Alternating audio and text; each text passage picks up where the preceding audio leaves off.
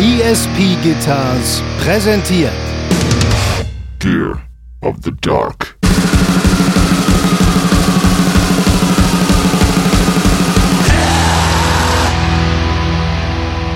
In einer perfekten Welt wärst du die Lottofee und auch äh, äh, äh, der Nachrichtensprecher. Und die Scheidungsfee. Auf jeden Fall die gute alte Scheidungsfee. Wer sie kennt, die, eine Scheidungsfee namens Simon. Äh, ein ein Ab Vorabend-Dreiteiler im Weihnachtsvorprogramm. ja, Äh, genau.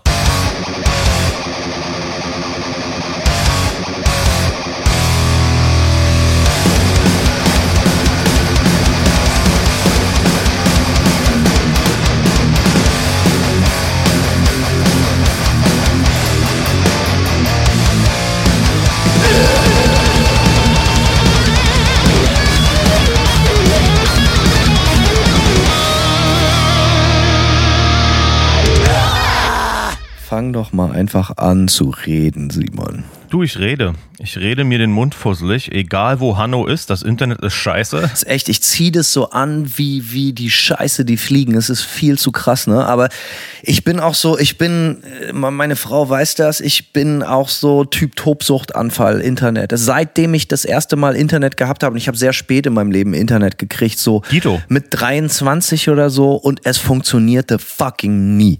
Und ich habe, ich kann Bücher darüber schreiben, wie Internet, und es ist auch so, es lässt mich auch immer dann im Stich, wenn ich es am meisten brauche, wenn ich irgendwas hochladen muss, runterladen muss, oder wenn wir hier aufnehmen, oder, oder, oder.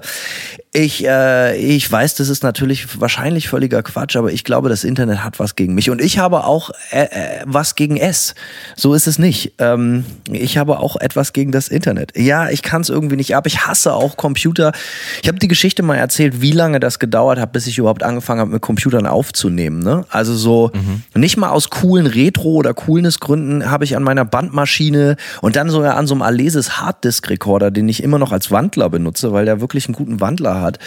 Ähm, wo man halt einfach so eine Harddisk, äh, so, eine, so, so eine Festplatte wie so ein Caddy als, als Aufnahmemedium reingesteckt hat. So, aber es gab halt kein Programm dafür.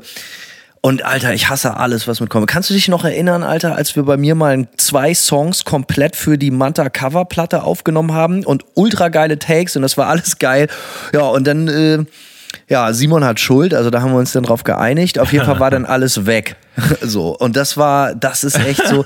Jeder oder jede, die das von euch nie erlebt hat, wenn man halt so wirklich so Musik gemacht hat und dann oder irgendwas kreiert hat mit dem Computer und also wirklich im großen Stil und das ist dann einfach weg, weil der Computer das entschieden hat. Sehr, sehr ärgerlich. Ja, ist mir auch schon ab und an passiert, äh, sowas in der Form. Ich habe mal eine Band aufgenommen vor vielen Jahren. Gitarre ähm, haben die bei mir aufgenommen und Bass. Und ähm, da ist auf einmal äh, ist komplett das ganze Album linke Gitarre verschwunden. Irgendwie haben wir es geschafft, den Scheiß wieder herzustellen. Aber es war echt so, Alter, ich habe Blut und Wasser geschwitzt. So, es ist auch echt so, so völlig so einfach im im Aufnahmeprozess auf einmal so ein Flash, ja. Und dann ist die Scheiße weg so. Ich dachte so, Ja, ah, wir haben es ja damals geil. nicht hingekriegt. Das weiß ich noch so. Ich weiß, meine, meine Frau ist so ein bisschen mehr computeraffin oder eigentlich sehr, eigentlich ist die totaler Computer-Nerd, wenn man mal ehrlich ist. Ja. So, äh, so, ähm, die, die hat es auch nicht wiederherstellen können. Und natürlich, äh, ja, da war das, die, die, die, der Tränen aus Blut wurden geweint. In, äh, Simon ist auch relativ äh, frustriert abgedampft und ich war natürlich umso frustrierter. Das war, äh, war ärgerlich. Aber nun gut, die Platte wurde dann neu aufgenommen äh, und äh, sie ist ja dann doch noch erschienen und alles ist gut geworden. Aber trotzdem ärgerlich. Lange Geschichte, Laberababa. Ich hasse alles, was mit Computern zu tun hat. Äh, haben wir das auch geklärt. Simon, wie geht's dir, mein äh, großer weißer Freund? ein großer Feta-Käse-Freund. Ähm, ich bin extrem gestresst, muss ich sagen. Ich habe äh, nur noch lange Tage und ähm, auch die Vorbereitung auf diese Folge hier, muss ich sagen, hat mich ein bisschen gestresst, weil ich so viele Baustellen habe momentan. Du kennst es vor Natur äh, oder auch vor jeg jeglicher Form von Reisen. Auf einmal wollen alle was von dir. Auf einmal purzeln die Projekte in die Inbox so und äh, dann fängst du an, äh, ja, dann hast du dann so zwölf Stunden Tage jeden Tag. So. Und ich, ich bin jetzt wirklich, ich glaube, ich bin jetzt drei Tage in Folge so zwischen sechs und 6.30 Uhr irgendwie aufgestanden und arbeite dann halt auch knallhart bis sieben durch. So. Also es ist äh, äh, keine Ahnung. Also ich habe das Gefühl, momentan ist jeder Tag ein Zwölf-Stunden-Tag und äh, es stresst mich so ein bisschen, muss ich sagen. Ich würde dich gerne mit meinen langen, dünnen, aber gut trainierten Fingern massieren. Einfach damit du wieder ein bisschen runterkommst. Da macht er ein, ein äh, befremdetes Gesicht, der Simon. Ja, äh, äh, Leute sagen mir nach, ich kann echt gut massieren, so, ne? Also wir müssen das vielleicht mal probieren. So, irgendwann, wenn du wieder gestresst bist, massiere ich dich einfach, wollen wir mal gucken. Da kenne ich keine Grenzen, da bin ich äh, Mensch geblieben. Wenn meine Finger auf Wanderschaft gehen, äh, zauber ich den Leuten im Normalfall ein Lächeln ins Gesicht. Ja, das ist schön. Das sollten wir auf jeden Fall ausprobieren. Ansonsten auch so ein paar nice Sachen. Ich war, ähm, ich glaube, ich habe den hier schon mal erwähnt. Ja, natürlich, in der NAM-Folge. Ich war vor ein paar Tagen bei Taylor Danley äh, zu Besuch und habe ähm, hab so ein paar Caps getestet mit meinem äh, Euro Live Rig, was ich jetzt zusammengestellt habe. Äh, und zwar hat er nämlich auch, nachdem ich ihn so krass abgehypt habe auf Bogner Caps, wollte er sich dann auch gleich einen Uber-Cap holen und hat aber erstmal nur so einen Bogen. Übrigens fließt da kein Geld, ne? Du kriegst Nee. nichts dafür, dass du das so abhältst, muss man hier auch mal ganz klar sagen. I ja. wish alles gebraucht gekauft. Ähm, ne, äh, zu, zu genialen Preisen allerdings. Ja, und er wollte dann auch unbedingt so ein Uber-Cap haben, hat aber nur ein Standard-Cap gefunden und da dachte ich mir so, ja, Moment mal, das will ich jetzt aber auch nochmal auschecken so und äh, ja, dann war ich vor ein paar Tagen bei ihm und habe das ausgecheckt und muss sagen, äh, mega geil und jetzt will ich ihm das Bogner Standard-Cap auch abkaufen. Ähm, mhm. Kurze Frage, Standard bedeutet X-Pattern oder ist das äh, Standard heißt alles Vintage 30? Alles Vintage 30, äh, das, äh, das Übercap hat ein X-Pattern aus T75 und v V30 und Welch, Welches gefällt dir besser?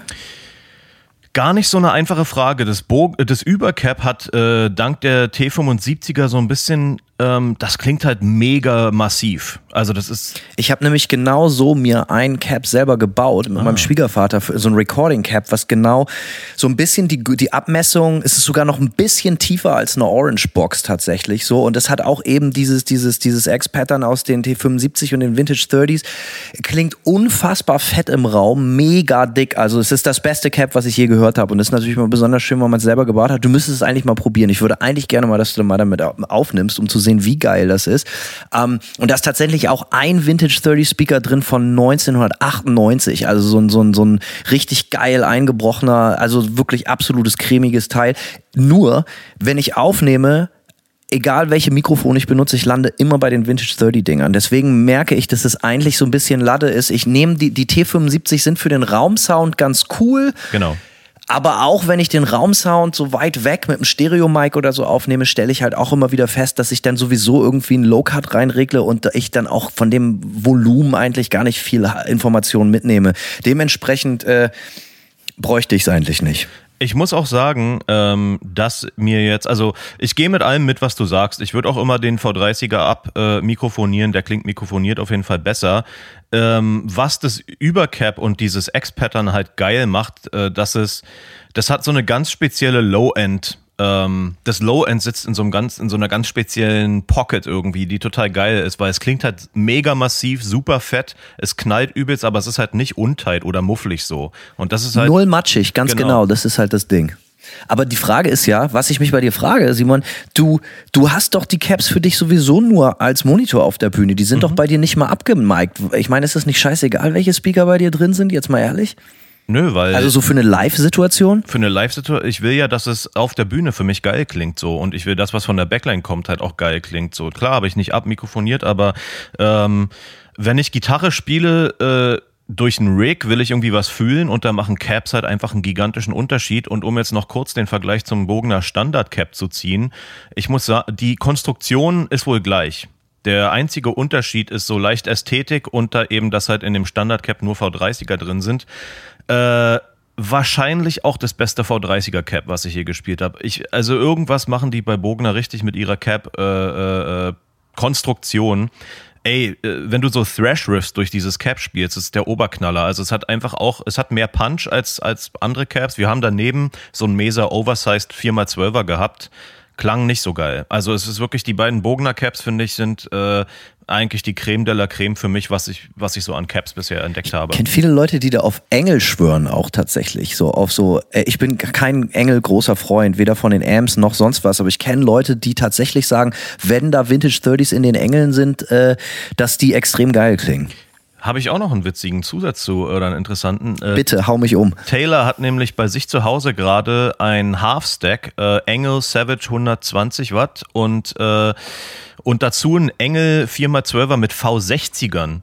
total weird und wir haben und äh, wir haben dieses das Rick habe ich auch er wollte unbedingt dass ich das teste und ich meinte ja ich bin nicht so der Engeltyp so ne und er meinte nee mach mal spiel mal so und dann äh, hat er das Ding eingestellt und äh, ehrlich gesagt einer der geilsten Half-Stack-Röhren-Amp-Kombinationen, die ich seit Jahren gespielt habe. Unfassbar. Also es hat vor allem. Auch vom Ampere, ja? Ja, äh, er hat danach noch einen Engel Invader daneben gestellt. Habe ich überhaupt nicht gut gefunden. Fand ich, klang müllig für mich so. Aber der Engel Savage 120 mit diesem V60er Cap und er hat dann noch was Interessantes gesagt. Er meinte, dass wenn er ein Eng, wenn er einen Engel auf einen, oder auch diesen Savage 120 auf einen Cap mit V30ern stellt, auf eins seiner anderen Caps und dann diesen am Presence-Regler dreht, dass es furchtbar klingt. So einfach nur harsh so, ja. Und dass dieses Engel Cap mit den V60ern irgendwie genau auf den, äh, auf diesen Presence-Regler äh, super reagiert. Also es klang mega gut und auch mit meinem saudummen Tuning, was normalerweise durch Röhren-Amps nicht so geil klingt, äh, hat der Savage 120 äh, krass geregelt so. Also ich war, ich bin so ein bisschen verschossen in die Nummer. Ja, äh, liebe Zuhörerinnen und Zuhörer, zehn Minuten dabei und in den absoluten Gear-Nerd-Talk direkt äh, reingestolpert. Äh, ich fühle ja. mich mega frisch. Ich merke einfach, wie erfrischend diese Thematiken immer für mich sind. Mir geht's gut, meine Stimmung ist gleich 10.000 Mal geiler. Äh, ich würde die Stimmung gerne nochmal eben kurz auf den Prüfstand stellen, beziehungsweise mhm. testen, Simon. Ja. Du hast in äh, unseren Folgen öfters mal über eine Band gesprochen, die du sehr, sehr gut findest, und zwar Imperial Triumphant. Spricht man das so aus? Imperial Triumphant, ja. Äh, ganz genau. Du, du, du, bist großer Fan der Band, richtig? Äh, ich bin mit der Band befreundet und ich finde die Band auch cool. Ähm, sehr cool. Sehr cool, ganz genau. Ähm, ich hatte mich mit denen, muss ich ja zu meiner Schande stehen, obwohl du oft über sie gesprochen hast, sie empfohlen hast und und so weiter und so fort, äh, nie wirklich auseinandergesetzt. Jetzt äh, ist mir heute, ich glaube, über Metal Sucks oder Metal Invasion oder so, äh, wurde mir in den Feed gespült, äh, so, ey, äh, Imperial Triumphant haben eine, eine Coverversion von einem Metallica-Klassiker äh, namens Motor Breath aufgenommen. Mhm. Sofort, Alter, das ist ja eine Band, die Simon so feiert. Ich habe mir das reingezogen. Selten war ich in meinem Leben so underflashed und enttäuscht von einer Coverversion. Mann, Mann, Mann, Mann.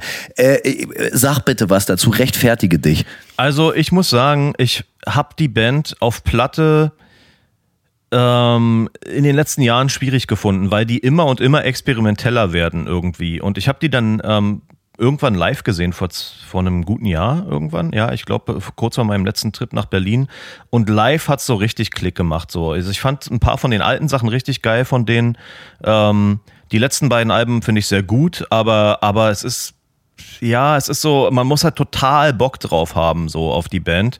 Aber live fand ich es wirklich geil. Hast du die Coverversion gehört? Äh, ich habe gestern so ein bisschen durchgeskippt. Äh, passt halt sehr zu dem, was die momentan so machen irgendwie. Es ist halt alles so, ja, so ein bisschen verspult irgendwie so. Aber so kaum, so, also wirklich so gar nicht auf den Punkt. Und es gibt in der ganzen fünfminütigen noch was Coverversion so keinen Moment, den ich irgendwie auch nur annähernd zwingend finde. Und ich finde es auch nicht besonders clever interpretiert, sondern es ist halt einfach so von wegen so, ey, lass uns mal eine Currywurst mit Pommes nachkochen. Ja, und alle Gewürze, die wir im Schrank haben, als erstes mal in so einen Topf schmeißen und dann machen wir so ein ganz experimentes veganes Gulasch. Geht ja in eine ähnliche Richtung. Nicht. So, also äh, als jemand, der natürlich die alten Metallica-Sachen sehr, sehr gut findet, äh, ist das ein Schlag ins Gesicht. Und ich habe auch witzigerweise viele Comments gelesen. Also es kam nicht so gut an.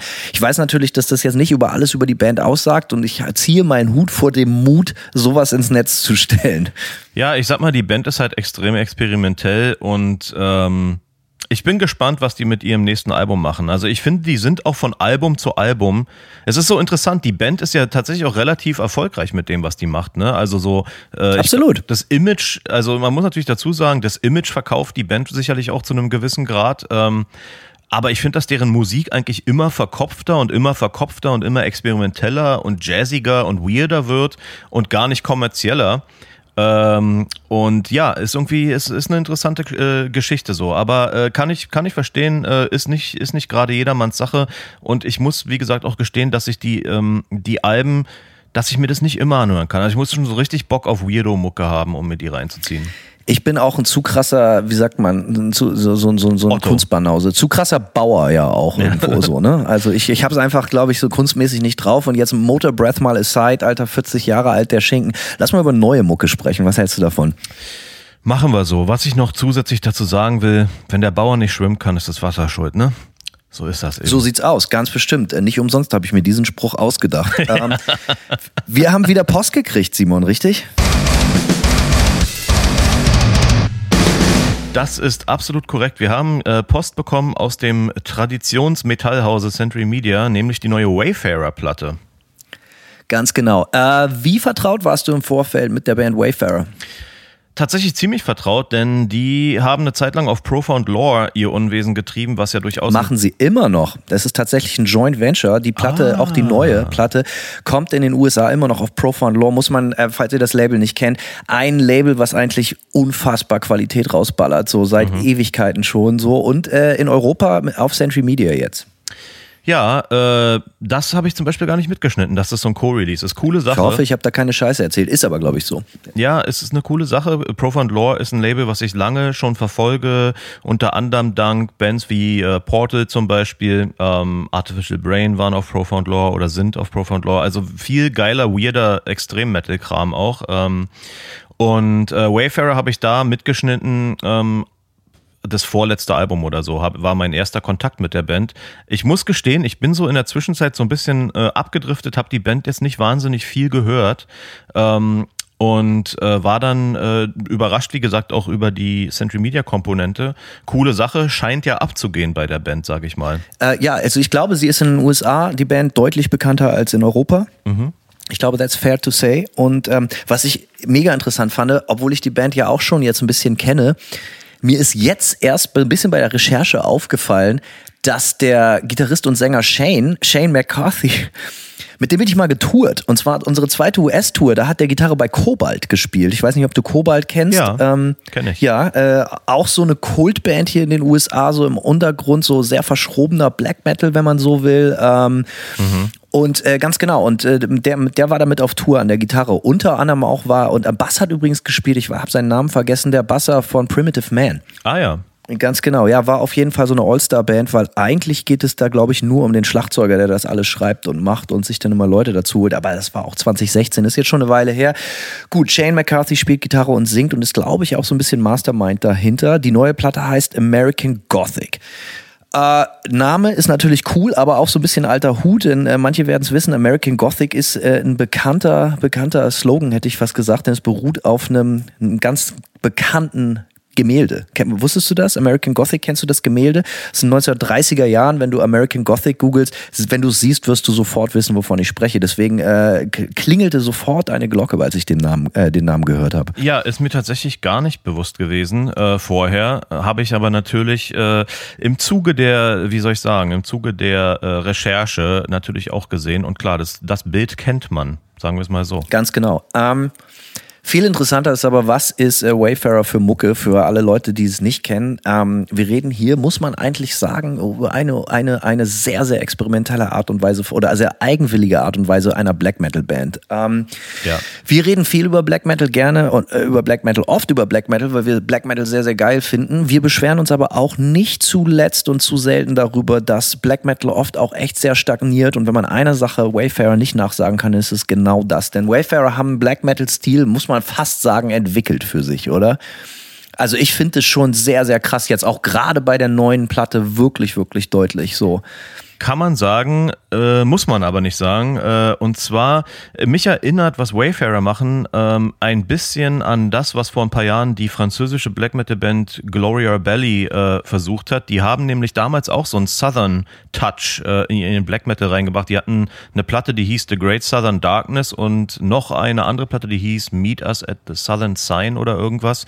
Ähm, daran habe ich mich bei Wayfarer oft äh, erinnert gefühlt und das, äh, damit habe ich es jetzt ja schon so ein bisschen geteasert angeteasert. Es handelt sich auf jeden Fall um Black Metal mit so, also ich sag mal, äh, mit so Amerikaner und äh, American Folk Anleihen und so, ne? Und so ein ganz bisschen, und das ist für mhm. mich fast die geilste Zutat, so ein bisschen Gothic-Einschlag halt auch noch. So mhm. von den Vocal Patterns und solche Sachen, so, dass das fast so ein bisschen Neo-Folk-mäßig manchmal kommt. So, äh, extrem geil, wie ich finde. Ja, ich habe gestern den Song mit meiner Frau im Auto gehört und äh, sie, äh, den Song, einen der Songs, ähm, und äh, meine Frau meinte, ah, ist so ein bisschen postpunkig. Und da schließt sich ja vielleicht so ein bisschen die, ne, die, äh, wie soll ich sagen, der Kreis. Einfach die geilen Vocalaufnahmen. Es liegt halt auch immer an dem geilen Verhalten Vocal Sound. Und wo mhm. du schon von den Songs sprichst, auf der Vinyl-Version sind acht Songs und auf der CD-Version richtig oldschool sind neun Songs, also neun Songs mit einem Bonustrack. Äh, die ja. Platte kommt erfrischend, halte ich fest, nur in Silber, so wie ich gesehen habe. Es gibt keine 58.000 Farben, sondern sie kommt halt einfach in Silber. Es gibt keine Box.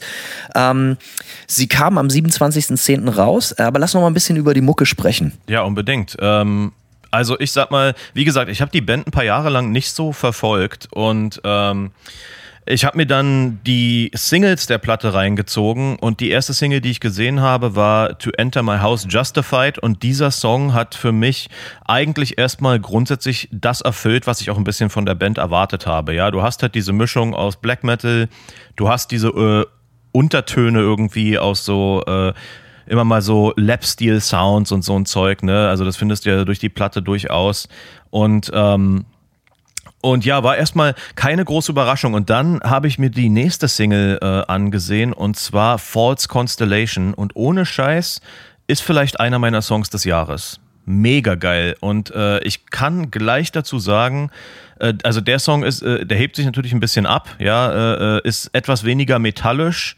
Ähm, sehr, sehr melancholisch angehaucht. Äh, hat genau das, das war auch der Song, wo äh, Sandy, wie gesagt, so diese Post-Punk ähm, äh, äh, Untertöne rausgehört hat in den Clean Vocal Passagen. Ich muss sagen, ähm, der Song also der geht mir ging mir direkt unter die unter die Haut irgendwie und ich ähm, und und ich kann und und und ich würde davon gerne noch viel viel mehr hören auf jeden Fall Mega Die Platte hat extrem viele starke Momente, muss man einfach sagen. Also ja. für mich so ein bisschen, für mich, also du wahrscheinlich ganz anders für mich, weil ich halt einfach auch nicht viel aufgepasst hat, ist dieses Jahr nicht so viel passiert, was, was passiert, was mich komplett vom Hocker gehauen hat. So, äh, mhm. die Platte macht auf jeden Fall extrem Eindruck bei mir und die wird bei mir definitiv öfter laufen. Für mich die Highlights ist definitiv der Opener. Same. Äh, weil der, Open, der Opener ist, hat alles, was ich an der Platte geil finde. Auf jeden. So und ich mag, das Geile ist, ich meine, du kannst ja auch ein bisschen Gitarre spielen, so, ich kann kann auch ein bisschen, wenn auch weniger Gitarre spielen. Was ich geil finde, dass fast jeder Song so dieses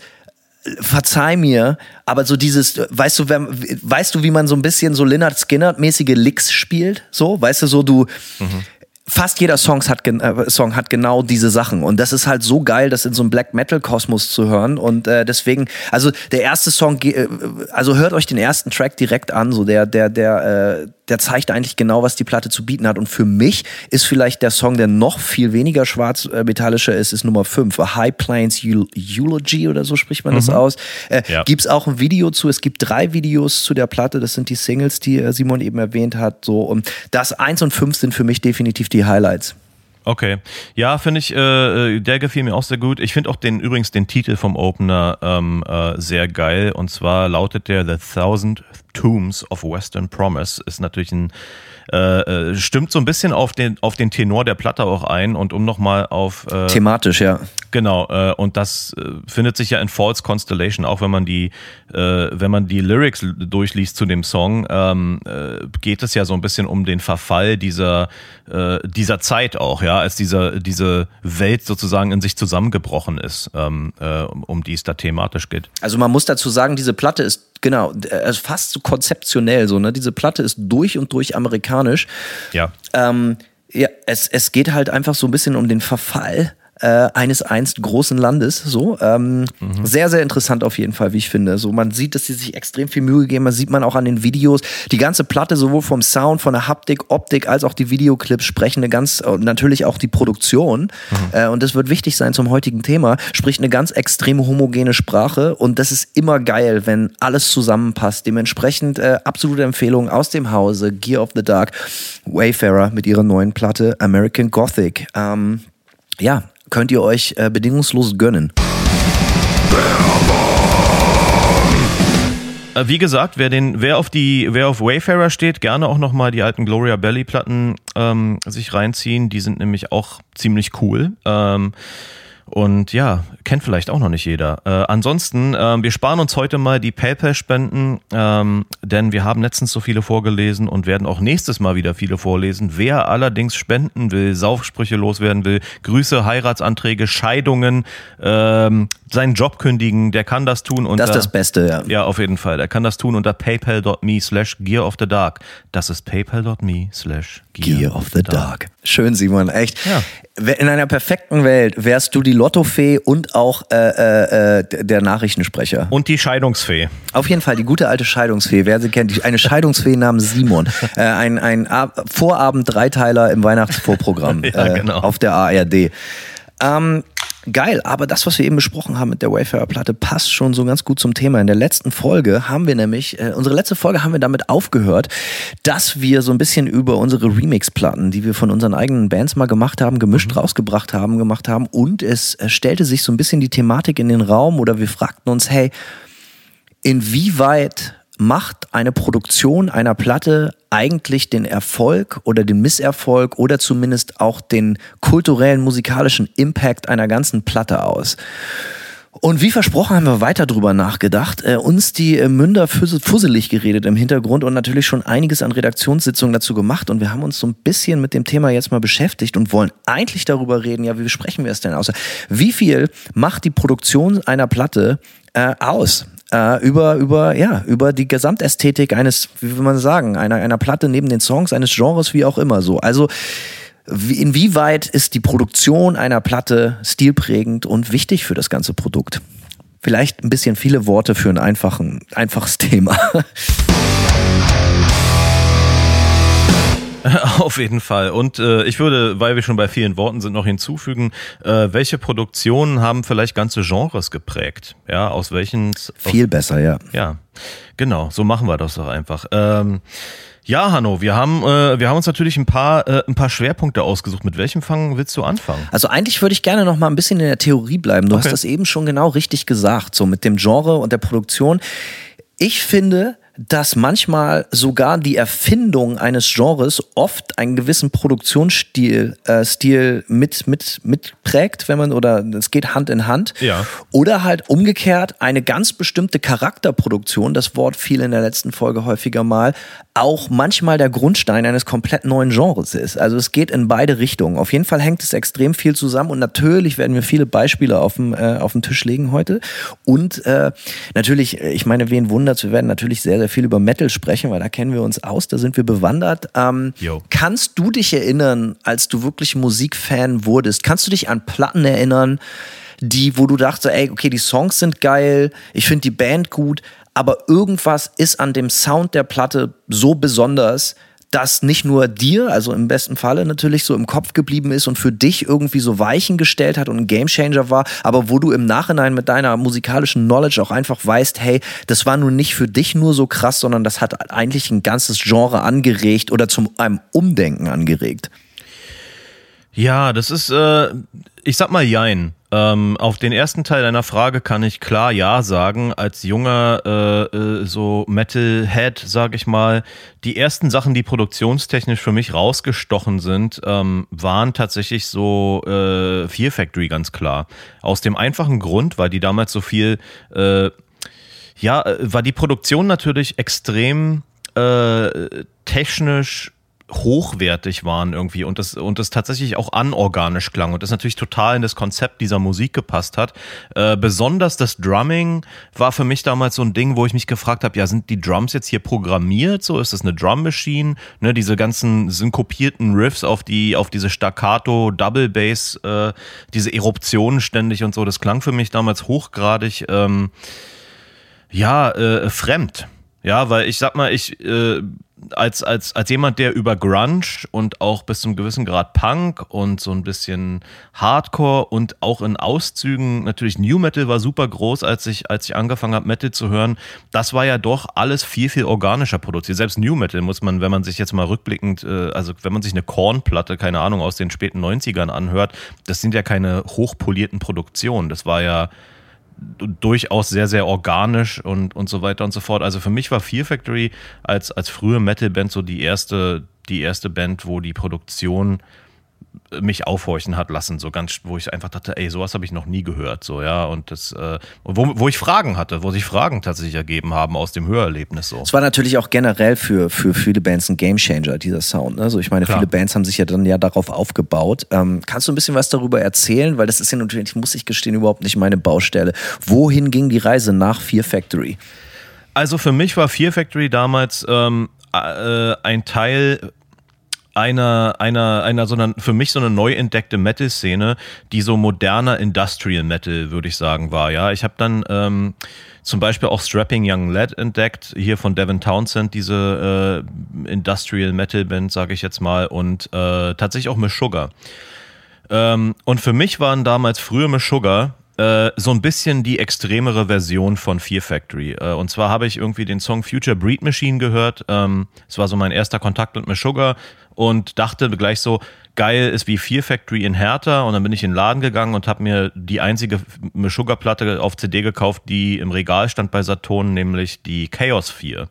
Und die war noch extremer so. Ja, also äh, da haben die schon angefangen, sehr diesen äh, ja, diese verschachtelten Rhythmen zu spielen, aber die Produktion war sehr, ja, sehr kalt und industrial-mäßig so und für mich war das bis dahin erstmal alles noch, ähm, habe ich alles so unter Industrial Metal verbucht, unter modernem Industrial Metal, bis die Nothing von Meshuggah rauskam und die war dann so ein richtiger äh, Game Changer. Und ich muss auch sagen, ich habe das nicht gleich, äh, nicht gleich voll kapiert. Die erste Single, Rational Gaze, fand ich sehr geil, aber mir fiel schon auf, äh, die Gitarren klangen sehr weird. Ähm, und, und der Grund war, dass das tatsächlich die erste Platte war, die quasi in, ähm, ja, in Eight-String Gitarrstimmung eingespielt wurde. Allerdings gab es damals einfach keine Eight Strings. Das heißt, die haben sich wohl im Sugar haben sich damals Bariton 7-Seiter von, von Ibanez bauen lassen und darauf diese Platte eingespielt. Und das war so ein ganz neuer Sound. Also dieses Tuning. Ähm, angeblich wollte die Band damals oder hat die Band überlegt, damals auch die ganze Platte mit, nur mit Bässen aufzunehmen. Daher kam wahrscheinlich die Idee, die Gitarren so krass runter. ja, ne? Also daher kam wahrscheinlich die Idee, die Gitarren so weit runter zu stimmen. Und äh, ja, das war so ein ganz neuer Sound damals auf jeden Fall. Und ähm, das war wirklich etwas, was es einfach wirklich noch, noch gar nicht gab. Ja, also die haben tatsächlich nicht nur, haben, ne, Fear Factory war so ein bisschen, würde ich sagen, ja, so eine Vorstufe von dem, aber jetzt nicht total, äh, also ich sag mal so, Fear Factory waren jetzt nicht so weit draußen, dass, dass ich jetzt sagen würde, dass man es nicht mit anderen Metal-Sachen oder anderen Metal-Produktionen überhaupt nicht Also jetzt nicht könnte. komplett überinnovativ so. Genau. Ne? Definitiv modern und Genau. slick, aber jetzt noch nicht komplett so das Rad neu erfunden haben. Es war eine Weiterentwicklung, aber genau, es war keine, keine Vollinnovation. Und bei, bei der ähm, Nothing von Meshuggah musste man dann echt sagen, so, okay, das ist hier eine ganz kom eine komplett neue Sache. Ja, und ähm, und äh, ja, war, die Platte war für mich so ein bisschen ein Slow Burn. Ähm, ich fand die in, in Teilen richtig geil und teilweise habe ich es nicht kapiert. Ähm, aber es ist auf jeden Fall, die Band hat auf jeden Fall damit dann was auch losgetreten. Nicht sofort, die Platte kam raus 2002. Ähm, es kam dann, äh, ich glaube 2005 oder 2006 kam die Catch 33 raus. Ähm, und die Platte zum Beispiel war definitiv schon, das war mehr dialed in so, ja. Da hatten die den Sound besser raus. Bis dahin hatten die sich auch Achtseiter-Gitarren bauen lassen, ähm, äh, irgendwie. Und, und äh, da war der Sound irgendwie gefestigter. So, man hat gemerkt, die haben jetzt kapiert, wie die ihren Sound überhaupt auch aufnehmen können, dass es richtig gut klingt. Und äh, auch da ein interessantes Detail ist, dass die Platte, die Catch äh, 33, mit ähm, programmierten Drums veröffentlicht wurde. Ne? Und das war auch so eine ganz, eine ganz neue Sache irgendwie. Und erst Mal ganz kurz eben Einschub, das Ja. war doch auch so mega. Da, da gibt's ja auch so eine Drum Library von damals noch, so richtig, ne? Also die so mega, mega auf einmal jeder auf dem Computer hatte gefühlt. Drum Kit from Hell, genau. Ähm, man kann sagen, dass Meshuggah, äh, ich glaube auch Thomas Hake war an der Produktion da, ähm, dieser Drum Library äh, beteiligt. Und das heißt, äh, Hat auch das beste Bier der Welt, äh, das Bremer Bier Hakebeck erfunden.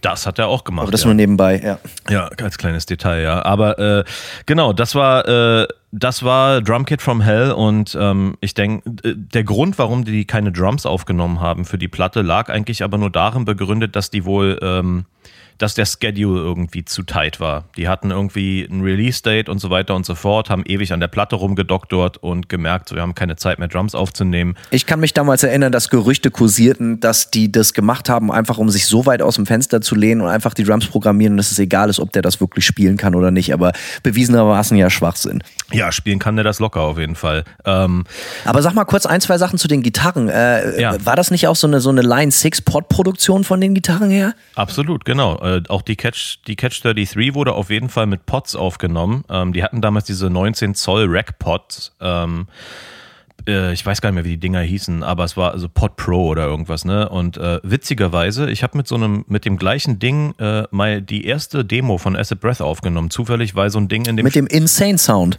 Wahrscheinlich, davon gehe ich mal aus, ja. Ähm, weil das Ding in dem Studio, in diesem Jugendclub-Studio, wo wir aufgenommen haben, hatte, äh, das hatte so einen Line 6 Pod, so einen Rack-Pod und damit habe ich damals die Gitarren aufgenommen. Aber äh, genau, also es ist, äh, es hat eigentlich, man kann sagen, spätestens die Catch 33 hat eigentlich die Weichen für die Zukunft gestellt. So, ne? Ähm, und äh, die Band ist auch zwischen der Catch 33 und dann der Obsen, ähm, die 2008 rauskam, äh, haben sich auch so langsam äh, junge, jüngere Leute für die Band interessiert. So, ja. Und dann kam ja auch diese ganze Gent-Geschichte und so weiter und so fort. Aber im Grunde genommen kann man sagen, in dieser Zeit hat sich eine Art und Weise der Produktionsästhetik entwickelt, die meiner Meinung nach bis heute anhält. So. Und der Witz ist ja, ne, dass eigentlich diese Drum-Libraries zum Beispiel, ne, wie Drum Kit from Hell, die haben ja damals, der Anspruch war ja eigentlich immer, äh, wenn, wenn man ein Softwareinstrument macht wie eine Drum-Library, die soll so realistisch wie möglich klingen, aber die Mittel waren natürlich begrenzt. Und dementsprechend klang das alles eigentlich gar nicht wahnsinnig realistisch, sondern hatte einen ganz eigenen Sound.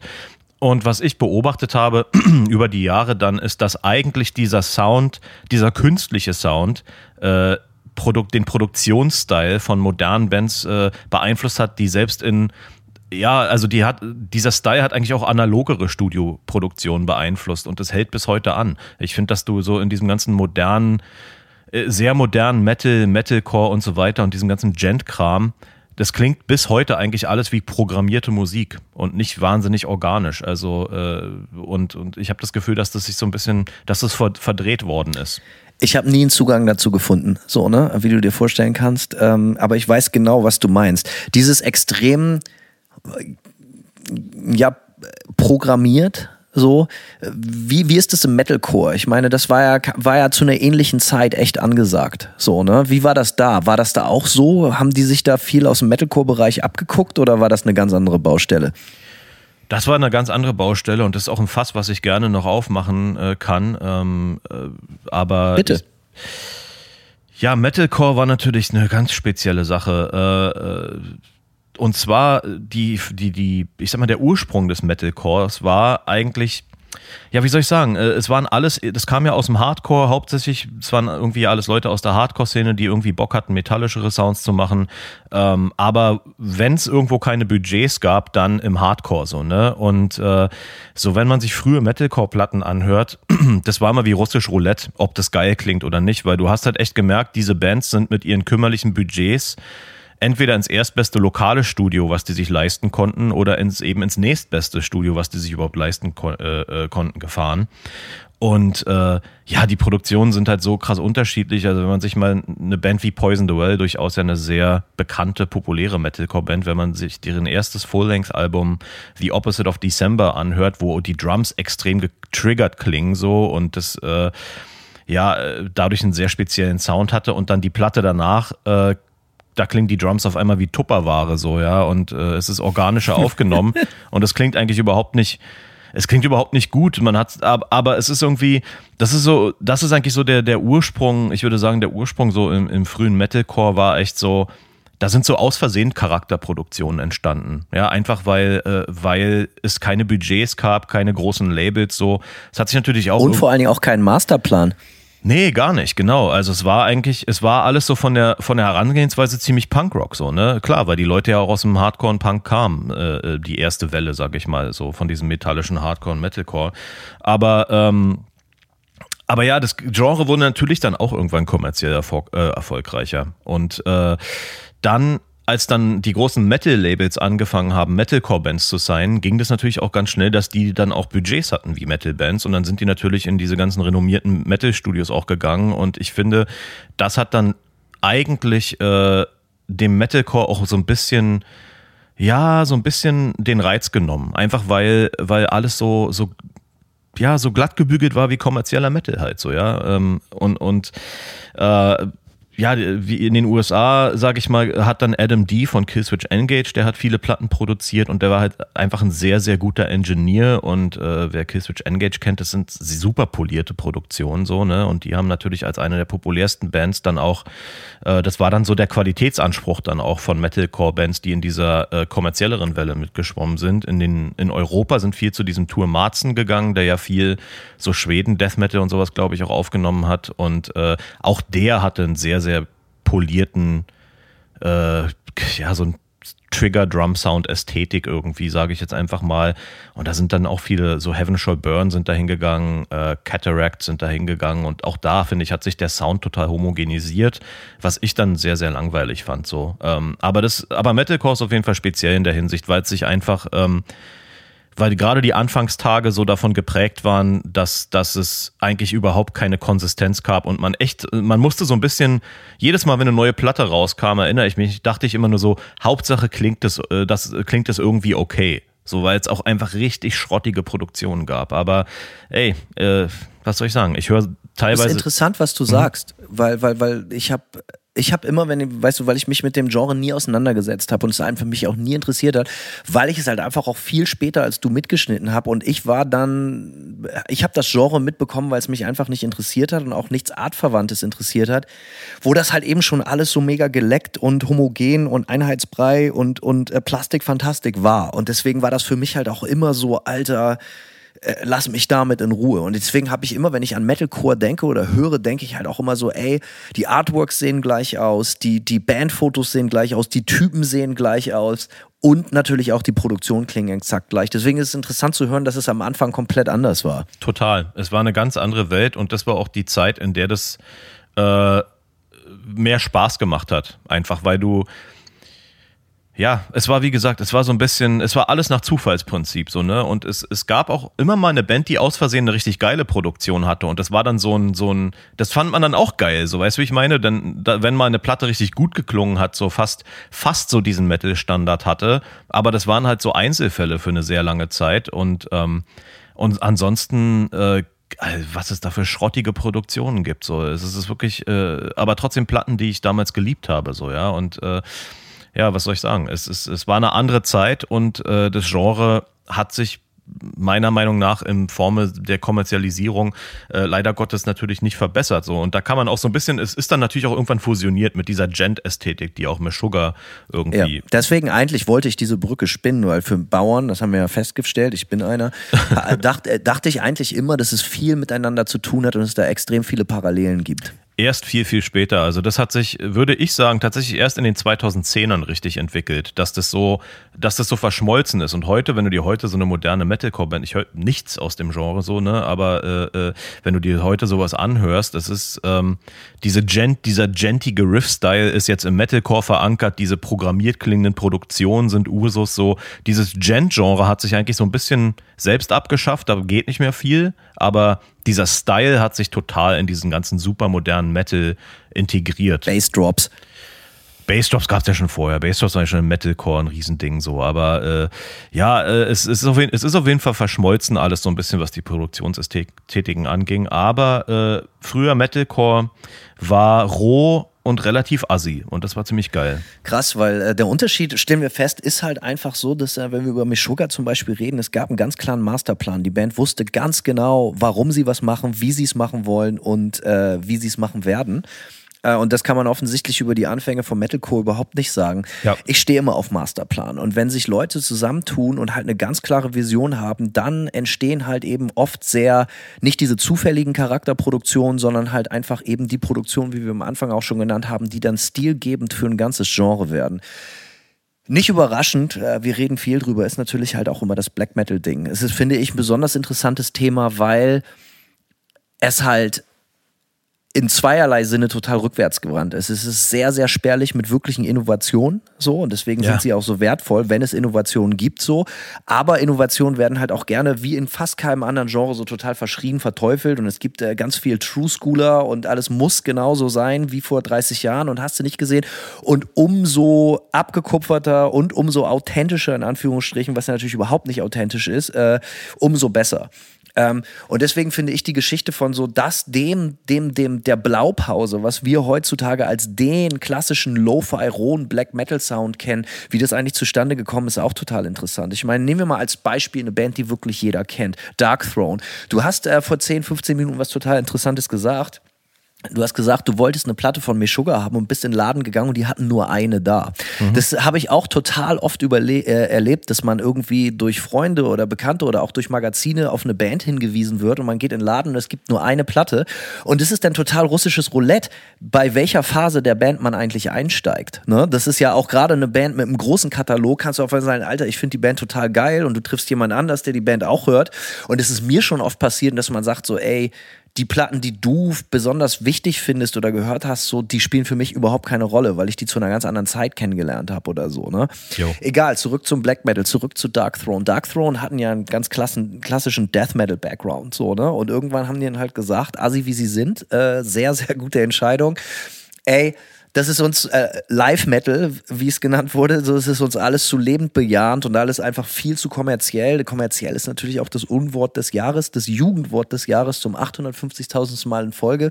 Aber ist halt immer, wenn du jung bist und wild, ist natürlich Kommerz immer der größte Feind. So, äh, obwohl natürlich jeder Platten verkaufen will. Und ähm, es war sehr interessant. Ja, auf jeden Fall Death Metal, gerade Ami Death Metal, irgendwie, wo wir auch drauf stehen, alles viel zu kommerziell. Die ganze Florida-Nummer, wo wir auch noch drauf zu sprechen kommen. Ähm, und dann wurde halt einfach gesagt, ey, lass uns das mal richtig krass abfacken. Da muss man natürlich halt auch Sachen wie Burzum nennen und so. Äh, aber bleiben wir mal kurz bei Dark Throne. Wie gesagt, ähm, und die haben dann halt eigentlich quasi so diesen Dreier, diesen Hattrick hingelegt mit äh, Blaze in the Northern Sky, dann Under a Funeral Moon und dann Transylvanian Hunger. Und ab der Blaze in the Northern Sky war halt eigentlich so eine ganz bewusste Entscheidung, Alter, es geht überhaupt nicht mehr um fette Produktion, es geht hier jetzt um anderes Songwriting und wir wollen hier jetzt eine ganz klare Soundästhetik, wo wir uns ganz klar von so einer fetzigen, coolen äh, Death Metal Ästhetik fürs Wir-Gefühl absetzen so und da kam dann halt die Blaze in the Northern Sky 92, glaube ich, wenn ich mich nicht täusche. 92 wurde dann auch direkt Under the Funeral, Under a Funeral Moon aufgenommen, die dann halt noch gröber war. Und dann, ich glaube, 94 kam die Transylvanian Hunger und die finde ich halt so mega krass, weil das ist dann so mega Lo-Fi. Da waren sie dann auch nur noch zu zweit und so.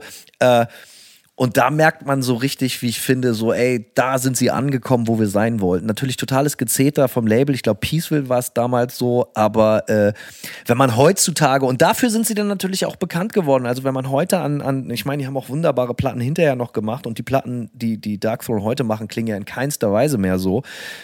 Aber wenn man an Dark Throne denkt, denkt man natürlich an Blaze in the Northern Sky, Funeral Moon und die Transylvanian Hunger. Also ich zumindest. Und das ist auch das, was mich damals zum Black Metal gebracht hat, weil eben diese extreme, rohe, kaputte, no fucks given Attitude für mich mega die Offenbarung war. Das war für mich, ich habe das oft gesagt, Black Metal zu entdecken war für mich nicht kultische Elite-Scheiße, sondern das war für mich so erhobener Zeigefinger im Sinne von, das war für mich wie zum zweiten Mal Hardcore oder Punk zu entdecken.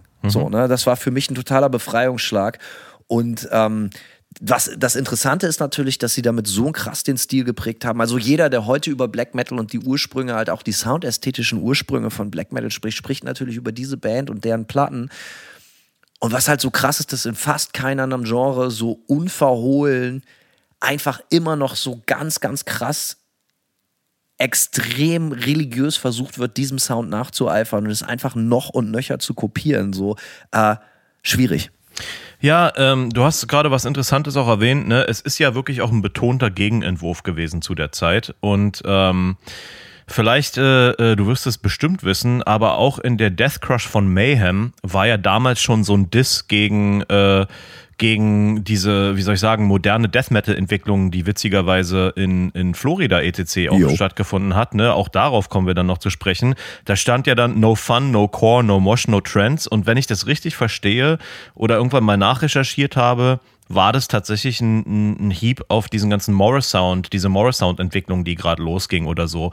Äh, nagel mich nicht drauf fest, aber es, es war auf jeden Fall, äh, also da war sich offensichtlich der, diese, diese erste Welle des Black Metals war sich einig, dass es exakt das, worauf wir keinen Bock haben, ja, dass der Metal pro, äh, produzierter und geiler klingt und wie du gerade schon sagtest, lebensbejahend, ne, no fun, stand ja wie gesagt da im, im, im Insert irgendwie, äh, fand ich sehr interessant äh, und ja, du hast natürlich schon die Brücke in die Moderne geschlagen und wie du sagtest, äh, schwierig finde ich, trifft es sehr gut, weil ich mir, weil ich heute mich sehr damit äh, schwer tue, mir vorzustellen, was Bands alles tun müssen in diesem ne, Raw Black Metal Underground äh, läuft ja wie äh, ja keine Ahnung. Geschnitten Brot. Ja wie geschnitten Brot. Und ich denke mir immer so ähm, äh, wie, was müssen diese Bands alles veranstalten, um die Sachen, die die auf ihren 3000 Dollar äh, Apple-Computern aufnehmen, so scheiße klingen zu lassen, so, ne? Und das ist natürlich eigentlich hochgradig prätentiös irgendwie. Äh,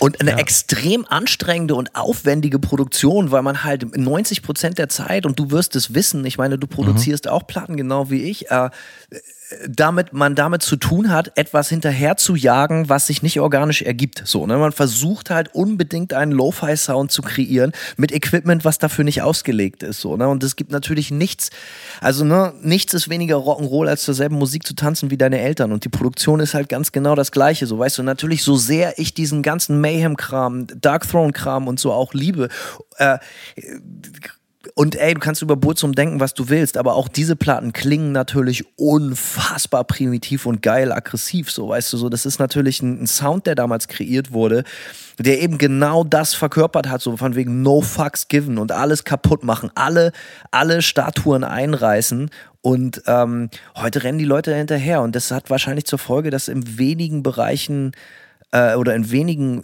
Metal-Subgenres so wenig nach vorne gedacht wird wie in Black Metal so. Also es ist so hart dafür ausgelegt, also so ideologisch natürlich sowieso völlig überladen teilweise, aber halt auch so hart darauf ausgelegt, bloß nichts zu machen, was als untrue gelten könnte so, ne? Und ich glaube, äh, ja, schwierig. Es ist die Ironie an der ganzen Sache, weil es eigentlich zum Crowdpleaser wird.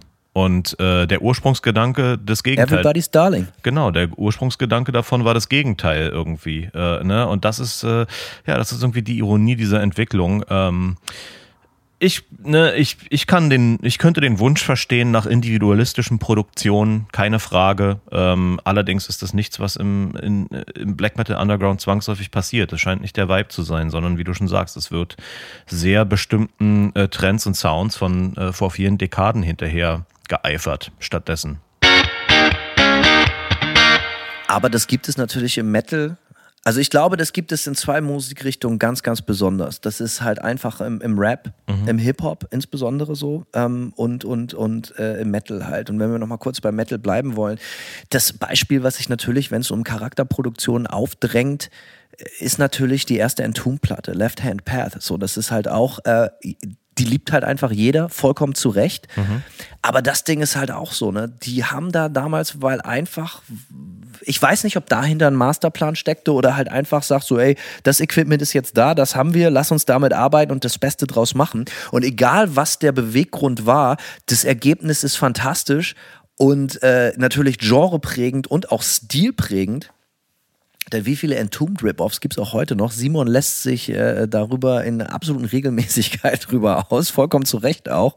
Ähm, können wir gleich nochmal ein paar Namen nennen. Ähm, aber ja, die, die Produktion ist halt auch so krass, wie Leute da immer noch so mega vehement hinterherrennen. Vor zehn Jahren war es noch krasser, muss man fairerweise dazu sagen, Fall. aber es gibt es immer noch halt einfach sehr.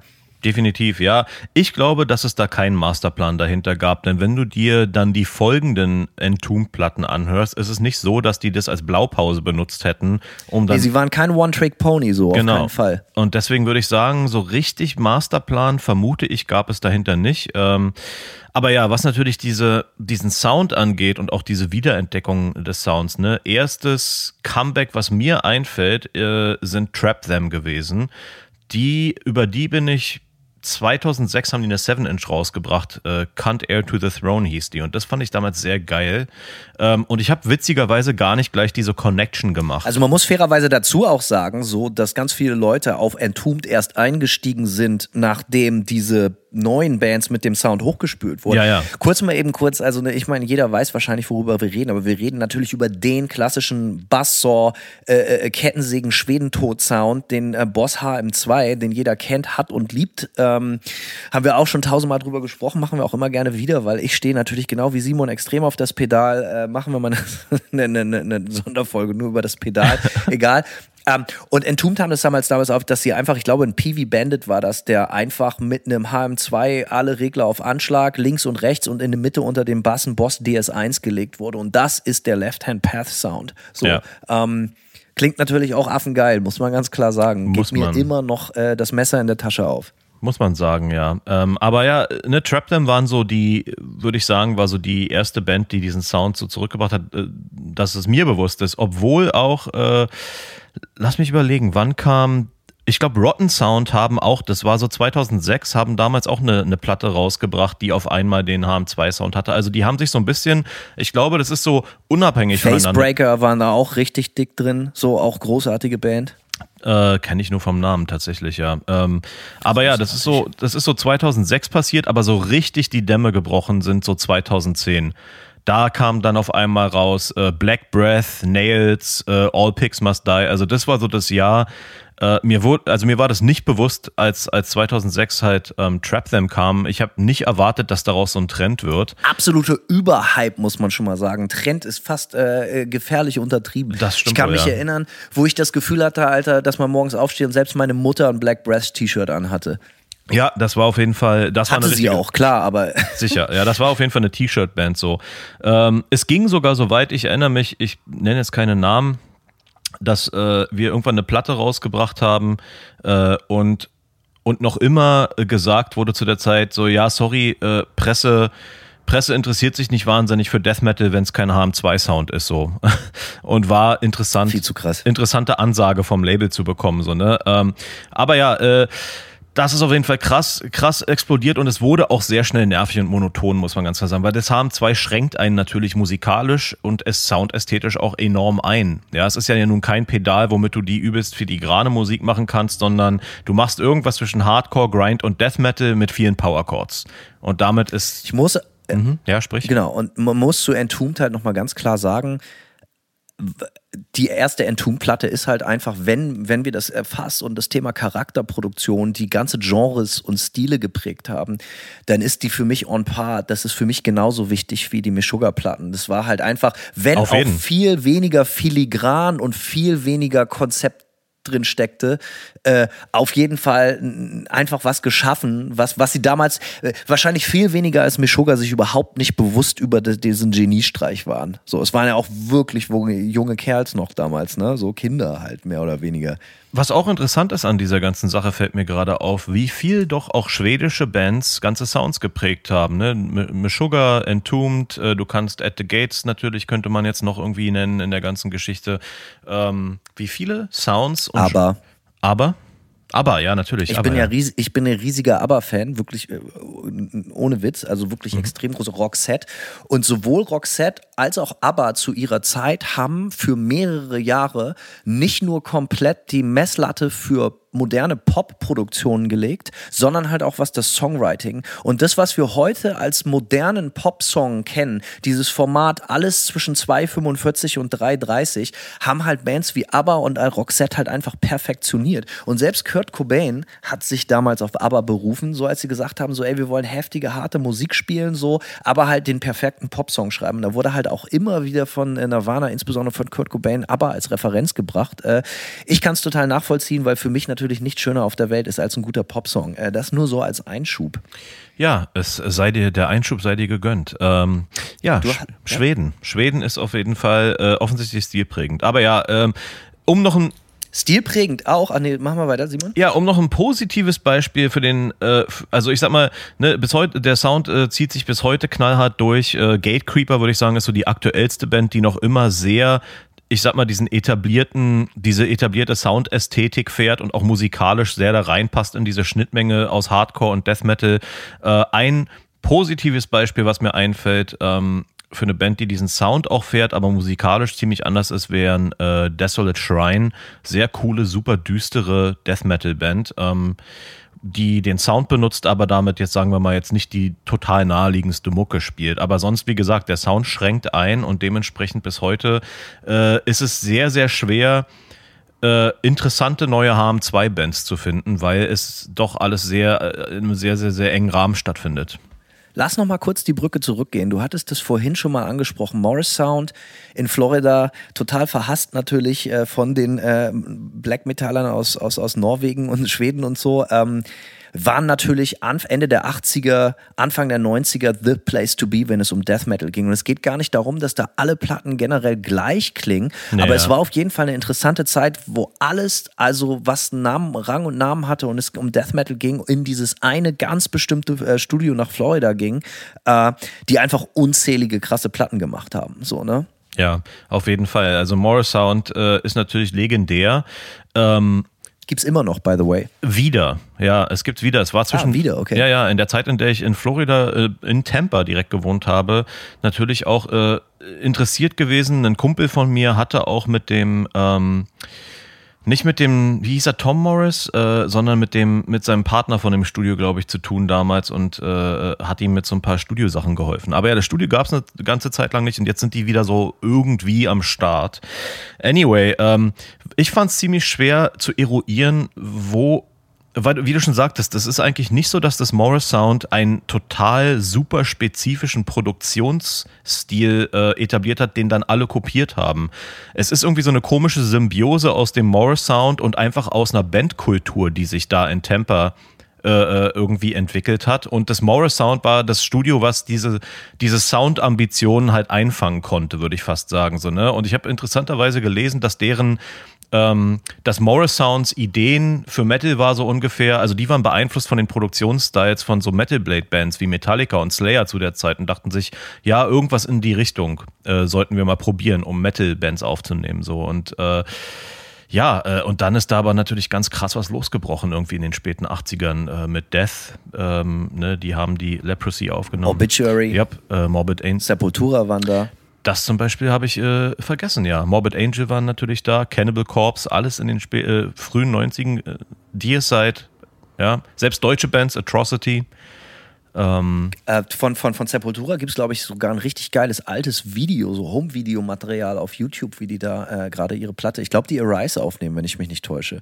Ich hoffe, ich habe jetzt nichts Falsches gesagt. Ja, dann werden wir in den Kommentaren gekreuzigt. Auf jeden Fall krass, wenn es darum geht, ähm, oft ist es ja so, dass man, ähm, wie gesagt, Morris Sound so oder einfach diese ganzen früh 90er Jahre Death Metal Produktion, äh, offensichtlich hatte die ganze Szene einen komplett gleichen Sinn und Empfinden für Ästhetik. Und alle waren sich auf einmal irgendwie total einig, wie wollen wir als Szene, als, als Gruppe von Bands irgendwie klingen. Und Morris Sound war halt eben das Studio, was das einfangen konnte. Und äh, Interessant ist das nämlich zu sehen, also es gibt es auch im Punkrock einfach ganz, ganz viel. Wenn erstmal ein Konzept funktioniert und man sich mit zwei, drei Platten, die in eine ähnliche Richtung gehen, erstmal, wie soll ich sagen, den Konsumenten an einen gewissen Sound ge ge gewöhnt hat, auf einmal sind dann auch alle Dämme offen so, ne? Und auf, es wird dann rauf, auf den Markt geschmissen und alles klingt gleich. Ein gutes Beispiel finde ich in den 90ern, frühe 2000er ist definitiv so, wenn es um Punkrock geht, Fat Rack. So das Label von Fat Mike von NoFX. Mhm. Wenn, wenn ich an hochpolierten, schnellen Skatepunk denke, wo gefühlt wirklich jede Platte gleich klingt, egal von welcher Band, einfach weil der Hörer so auf diesen Sound geeicht ist, dann fällt mir immer das Label ein. Und das war was, was ich so mit 15 mal für so zwei, drei Monate cool fand und dann selbst mit 15 ganz schnell total weak fand. Einfach weil das so Plastik, so ungefährlich war, durch und durch und halt einfach viel zu sauber und einfach insgesamt halt einfach viel zu glatt war. So, ähm, Trotzdem hat das sich ultra krass verkauft. Jeder, der irgendwie auf Punkrock steht als Teenager und in den 90ern groß geworden ist, so Anfang zwei, kann sich auch an diese Sampler erinnern, die es immer für ein 20 oder so in jedem Plattenladen gab, wenn man keine Kohle hatte für eine Full-Length von einer Band.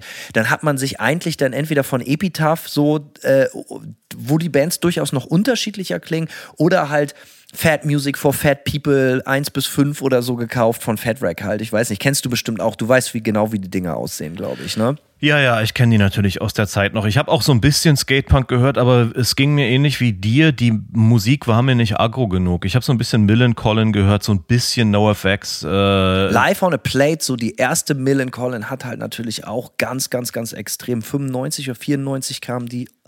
Äh, ganz extrem, so, so das, diese ganz schnellen, dünnen, klickety klack Schlagzeug-Sounds mit diesen sehr spitzen Gitarren und mhm. ultra clean Vocals. Also fast wie so ein Popsong, so, weißt du, es ging, war ja Pop-Punk so. Also jeder Song war so Vocal-Up-Mix halt, so, ne? Ja, ja, klar, auf jeden Fall. Ähm, wen ich natürlich überhaupt nicht gehört habe, sind Bad Religion. Das muss man natürlich hier nochmal ganz klar festhalten. Nee, habe ich auch natürlich überhaupt gar nicht gehört. Ja. Aber natürlich muss ich fairerweise sagen, dass es in den Recherchen zu dieser Folge viele natürlich auch Bad Religion als Blaupause genannt haben, wenn es darum ging, mhm. einen bestimmten Sound äh, zu kreieren. So, ne? Und als äh, insbesondere auf den Platten. Aber da wollen wir gar nicht drüber sprechen. Ja, dieses Fass machen wir gar nicht erst auf. Also sonst wird es hier auf auch einfach Fall. langweilig in der Folge, ja. Verbrennen wir uns auch nur wieder die Finger. So. Äh, ja. Nochmal kurz bei Fat Rack bleiben. Ja. Man konnte das halt total krass sehen, wie die Marketingstrategie so gut funktionierte, dass die, die, die Konsumenten halt einfach an einen ganz bestimmten Sound und an eine ganz bestimmte Soundästhetik gewöhnt wurden und halt einfach echt so viel rausgeschissen wurde über dieses Label und halt auch vergleichbare Labels, aber insbesondere Fat Rack und es wurde halt an die Wand geschmissen und dann, ey, wenn eins von zehn kleben bleibt, reicht. So, ne? Und ähm, das war richtig krass. Mittlerweile habe ich so, jetzt wo ich alt bin und traurig, finde ich die Musik wieder ganz geil. Ich habe vorhin mal wieder so eine so so so Lagwagon und No Use for a Name und solche Sachen mal einfach so angespielt ich find's doch irgendwie ganz geil jetzt so, weißt du, weil jetzt kann ich damit umgehen, dass es halt so ungefährlich ist, weil ich vielleicht selber so ein ungefährlicher Typ bin, ich weiß es nicht. Ähm, auf jeden Fall, was interessant ist, so das kam dann halt Mitte der 90er, Ende der 90er raus und hat dann natürlich auch zu dem absoluten mega Mammut Mainstream-Erfolg geführt, wenn es um Thema Pop-Punk geht, äh, von Blink 182 das sind halt natürlich das, die, diese Platten äh, äh gelten, die, die, die, die späten 90er, ich glaube 99, Animal of the State oder wie die hieß, mhm. das ging ewig lange, wenn es um so radiotauglichen Pop-Punk ging, als die absolute Referenzproduktion. Wie man schmissige, ein bisschen gefährliche Teenager-Mucke für so einen American Pie Soundtrack-mäßigen Sound, ja. aber total mainstreamig und, und halt einfach nochmal völlig ungefährlich, äh, in so radiotauglichen Format einfängt, aber trotzdem noch in der Lage ist, das so über so Punk zu branden und irgendwie so ein bisschen cool für alle zwischen 12 und 23 zu machen. So, ne? Und das war eine, eine Gelddruckmaschine. Sum 41 kam danach, äh, die natürlich auch total sich genau denselben Sound genommen haben und selbst dann so Sachen wie so Avril Lavigne haben diese Soundästhetik halt einfach, das war ja noch viel krasser. Das war ja wirklich am Reißbrett entworfene Blaupause für so, ey, wie machen wir halbfetzige Mucke für junge Mädchen, so ein auf den. Äh, und Simon, er hebt gerade seinen Finger. Äh, und, auch ganz schlimm, äh, Good Charlotte. Oh ja, oh, also wie gesagt, ich glaube, dass das ungewollt diese ganzen Fat Rack Produktionen schuld daran sind. Du, ich glaube, dass das ergibt äh, hundertprozentig Sinn, auf jeden Fall. Fällt dir noch was ein? Mir persönlich äh, fällt äh, tatsächlich nicht mehr wahnsinnig viel ein. Du hast vorhin kurz Hip-Hop erwähnt, da bin ich mal gespannt. Ich habe mich äh, stumpf, wie ich bin, äh, in der Vorbereitung dieser Folge eigentlich nur mit äh, Metal auseinandergesetzt. Äh, denn auch ich bin ein Bauer, aber äh, ich bin natürlich auch Hip-Hop-Fan und bin gespannt, was du dazu zu sagen hast. Ja, also ne, also nur Metal wäre ja ein bisschen langweilig. So, ne, deswegen habe ich mich so ein paar andere Sachen noch eingelesen, aber eigentlich musste ich das gar nicht, sondern ich habe einfach überlegt, so, hey, welche Platten hast du gehört als, als Kind schon, einfach durch Freunde? Und wo ist dir als erstes ein, so, so, so, so, so Meilensteine aufgefallen? Und diese Meilensteine hatte ich so in meinem kindlichen Empfinden halt einfach recht, weil sie mittlerweile als Meilensteine und, und als Gamechanger gelten. Das ist natürlich Dr. Dre with the Chronic und dann gleich danach die Doggy Style von Snoop Dogg, die halt einfach so diesen G-Funk Sound, West Coast Sound damit mega massentauglich gemacht haben Anfang der 90er Jahre. Zwei, 93, 94 war das, glaube ich. Äh, mega krass. Danach war auch nichts mehr, wie es vorher war. Und äh, jahrelang klangen die viele, viele, viele Platten extrem ähnlich und heute natürlich wieder, wenn die Retro-Keule zuschlägt. So, aber das waren ähm, wo vorher der Hip-Hop-Sound immer noch sehr viel, so, so, so auch so viel so Boom-Bap orientiert war und halt auch so viel East Coast halt den Sound geprägt hat, war dann auf einmal G-Funk der absolute Chef im Ring für Years to Come. Und East Coast ist natürlich nochmal ein gutes, auch ein gutes Stichwort. Natürlich kann man äh, kann man nicht, äh, wie soll ich sagen, runterspielen, wie auch genreprägend der ganze New York Sound war mit diesen ganzen Jazz-Versatzstücken. Ne? Du hattest es bei, bei Nas, du hattest es bei äh, Gangster ganz besonders. Also alles, was DJ Premier angefasst hat, war ja damals äh, eigentlich auch Gold so. Und ähm, Wu-Tang auch zum Teil, obwohl Wu-Tang immer so ein bisschen ihren eigenen Film gefahren sind, aber Mob Deep fallen mir noch ein. Also das ist natürlich auch ein extrem genreprägender Stil und der ist jetzt in den letzten Jahren ja auch wieder ein bisschen zurückgekommen mit so Sachen wie Benny the Butcher und äh, hier über den Produzent Alchemist, alles, was der so anfasst, geht ja auch oft in so eine Richtung. Also äh, es kommt ausnahmslos immer alles wieder zurück. Wenn man sich auf eins verlassen kann, dann ist es definitiv das. Und äh, Schlechtes Wetter in Bremen. Ich gucke gerade aus dem Fenster. Es ist nicht zu fassen. Ich bin so froh, dass ich in vier Tagen wieder zu Hause bin und die Sonne Floridas äh, äh, genießen kann. Aber das nur nebenbei als Einschub. Äh, erwähnen würde ich gerne auch noch ein anderes Genre, wo was wir beide immer geil finden und oft drüber geredet haben. Meistens in Form und Farbe und äh, äh von, von, von Portishead haben wir viel drüber gesprochen. Mhm. Es geht natürlich um das Genre äh, mit dem relativ uncoolen Namen Trip Hop. Aber das ist eine Sache, als die erste, also es gab Platten, die in eine ähnliche Richtung gingen, aber ich finde die Blaupause und die Platte, die diesen ganzen Stil etabliert haben, also das ist eigentlich zu unserem Anfangssatz ein gutes Beispiel. Diese Platte hat einen Stil aufgrund ihrer Produktion äh, geprägt, aber auch einen Maßstab für zukünftige Produktion von anderen Bands halt einfach gesetzt. Und das ist die äh, Massive Attack Blue Lines. Ich weiß nicht, ob du mit der Platte vertraut bist. Ähm, Uff, dunkel. Ja, bist du bestimmt. Hör, hör dir das mal an ich weiß auch gar nicht, wann sie rauskam. Ich glaube 91 oder so. Das muss ich jetzt mal eben kurz sagen. Massive. Google du das doch mal äh, eben. Ja, ich google Massive das mal. Attack Blue Lines. Mhm. So, äh, die Sekret sexy Sekretärin Simon vom Dienst hier.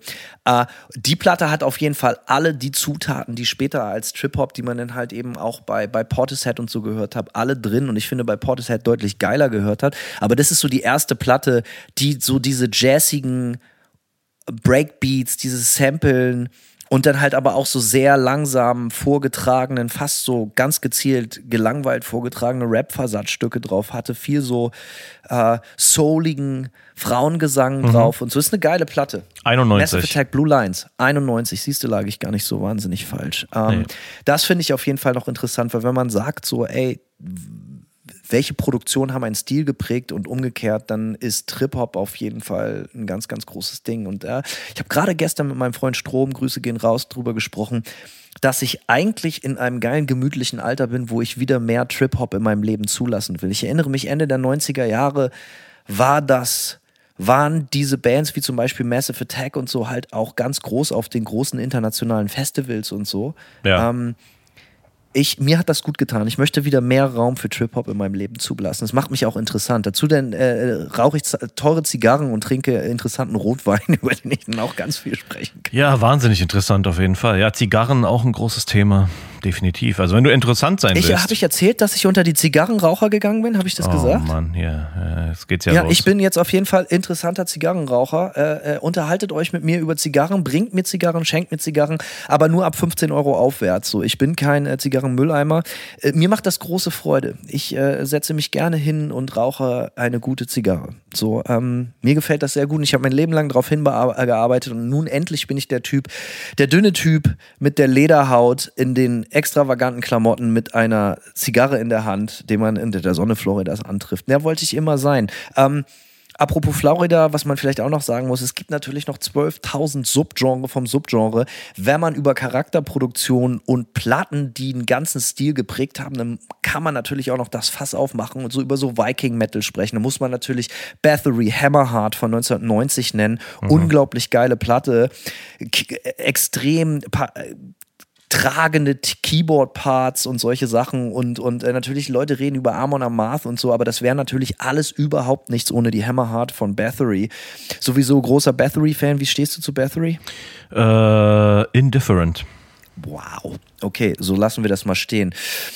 Und natürlich Sachen, die einfach total nerven, wenn so Bands, ich meine, Respekt gehen raus. Wir haben aber auch beide festgestellt, dass wir beide keine riesen Black Sabbath-Fans sind. Aber muss natürlich sagen, dass Black Sabbath mit den ersten beiden Platten insbesondere halt einfach auch einen komplett neuen Stil und Sound kreiert haben, muss man einfach sagen. Klar. Nicht ganz so unrecht werden sie als die Erfinder des Heavy Metals. Äh, Drop-Tunings, äh, äh, äh, sehr, sehr simple, aber geile, fette Riffs. Ähm, das Problem bei der ganzen Sache ist, sie haben natürlich damit so eine Blaupause geliefert, dass auch heute noch immer sie als Standard gelten, wenn Leute versuchen, halt diesen 70s Retro-Sound anzubieten. Und das ist noch viel langweiliger, wie ich finde, als wenn Leute dem perfekten Black Metal-Sound hinterherrennen. Ja, da ist was dran. Es ist noch, es ist halt, das ist halt wirklich auch safe heutzutage. Ich finde so dieser, dieser, dieser Doom Stoner Sound, ja, gerade wenn es so extrem Black Sabbath beeinflusst ist und 70er Jahre beeinflusst ist. Ich finde, es gibt eigentlich, das ist, es gibt fast nichts Saferes,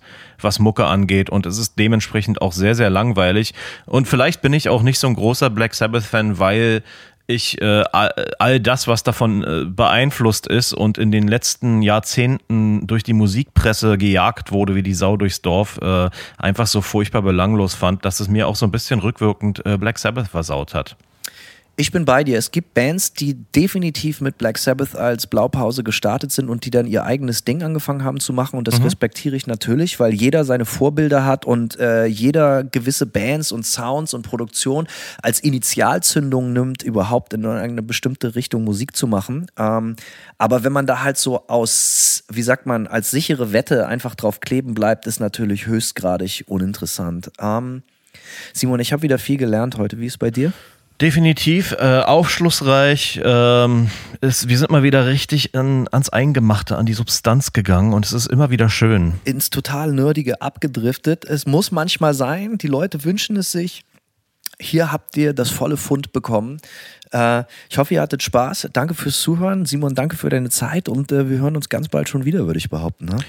Ich würde auch behaupten, dass wir uns ganz bald schon wieder hören. Bleibt uns treu, Gear of the Dark. Äh, wir freuen uns fürs Zuhören, äh, ums Zuhören und äh, wir werden weiter für euch performen. Simon, haust du rein. Schönen Abend, voller Arbeit wünsche ich dir. Ja, danke. Ciao. Ciao.